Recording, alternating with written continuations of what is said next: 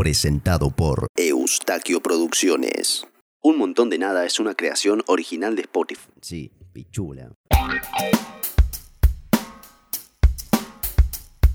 Hola, el episodio de hoy va a ser un poco raro, para empezar.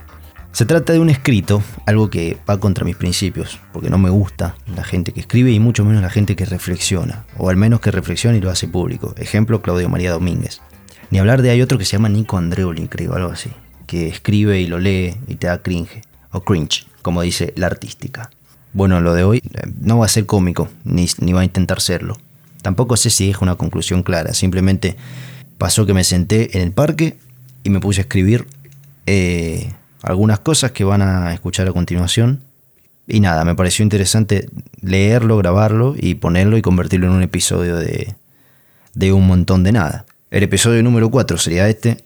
Volviendo al ruedo de a poco, vamos a darle inicio y nada, nos escucharemos en el próximo episodio. A veces humor, a veces charlas profundas, muchas veces cringe o cringe y en línea general es un montón de nada.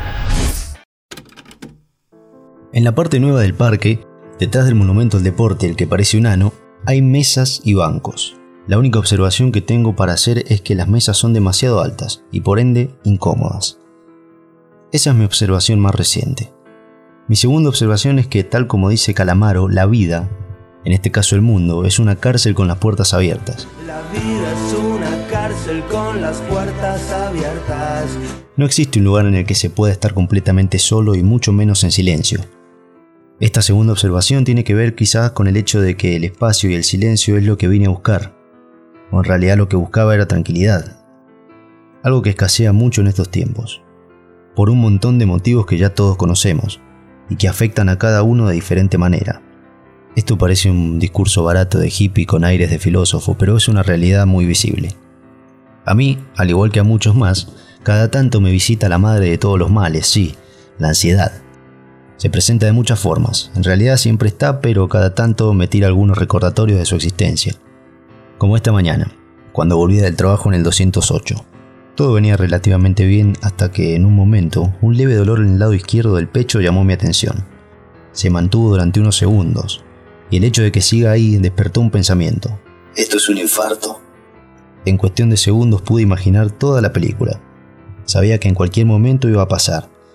Sabía que el dolor iba a aumentar hasta reventar. Podía imaginarme a mí en el piso del bondi, la llamada a la ambulancia, a mis seres queridos enterándose, quizá algún diario informando mi muerte. Un joven perdió la vida en un colectivo tras sufrir un paro cardíaco.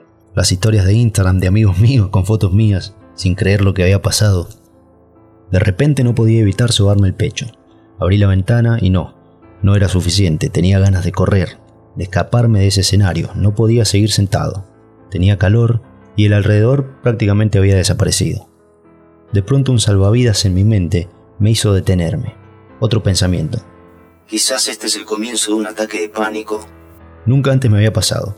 De hecho, no creo que lo de hoy pueda considerarse como uno. Sin embargo, comencé a respirar, a mirar alrededor. Los síntomas seguían ahí, pero fueron disminuyendo. Continué respirando hasta que de a poco todo fue volviendo a la calma, va, a mi estado normal, al cual yo defino como tranquilamente nervioso. Parece que la terapia que hice hace un par de años me dio herramientas que al día de hoy sigo descubriendo. Una muy importante, observar. Una emoción, un síntoma, un pensamiento. ¿Qué hago con esto? Dije, volver a terapia, ya veré. Por lo pronto, en la siesta agarrar la bici y venir al parque. Pedalear, despejarme, escribir algo quizás. Me propuse esa tarea, observar. En el camino vi y me pasaron muchas cosas, hasta me cagó una paloma en el hombro. Lo más loco que observé fue el circuito mismo de la existencia, ya que en la mesa de al lado hay una familia grande. Tienen hasta reposeras. Todos son adultos. Hay abuelos y un par de treintañeros. Todos se maravillan con la gracia de una pendejita, que tendrá máximo un año y medio, y cada cosa que hace es aplaudida por los adultos que la rodean. El parque se empieza a poblar. En eso pasa una pareja de viejos caminando a paso de tortuga. La vieja lleva un andador o una especie de bastón tuneado, no sé. El veterano le agarra el brazo y a duras penas van avanzando, sin hablar. Hay de todo, pero me llama la atención que se cruzan las dos antípodas de la vida, la vejez extrema y la bebé que da sus primeros pasos. La pibita y los viejitos caminan a la misma velocidad.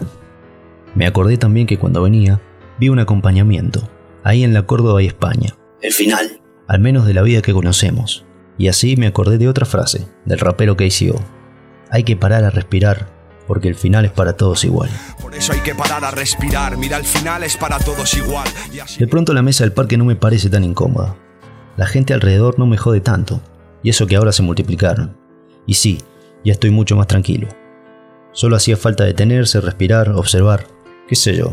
Al menos a mí me sirvió y de paso tengo un nuevo episodio del podcast, del cual había descuidado bastante.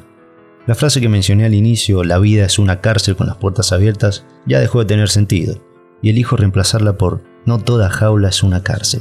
Esa la leí por ahí, y habla de una jaula de Faraday, no sé qué es, ni tengo ganas de aprenderlo, pero la frase o conclusión está buena, y me sirve de título para el episodio. Ahora estoy más tranquilo, y voy a dejar de escribir porque me estoy meando. Chao.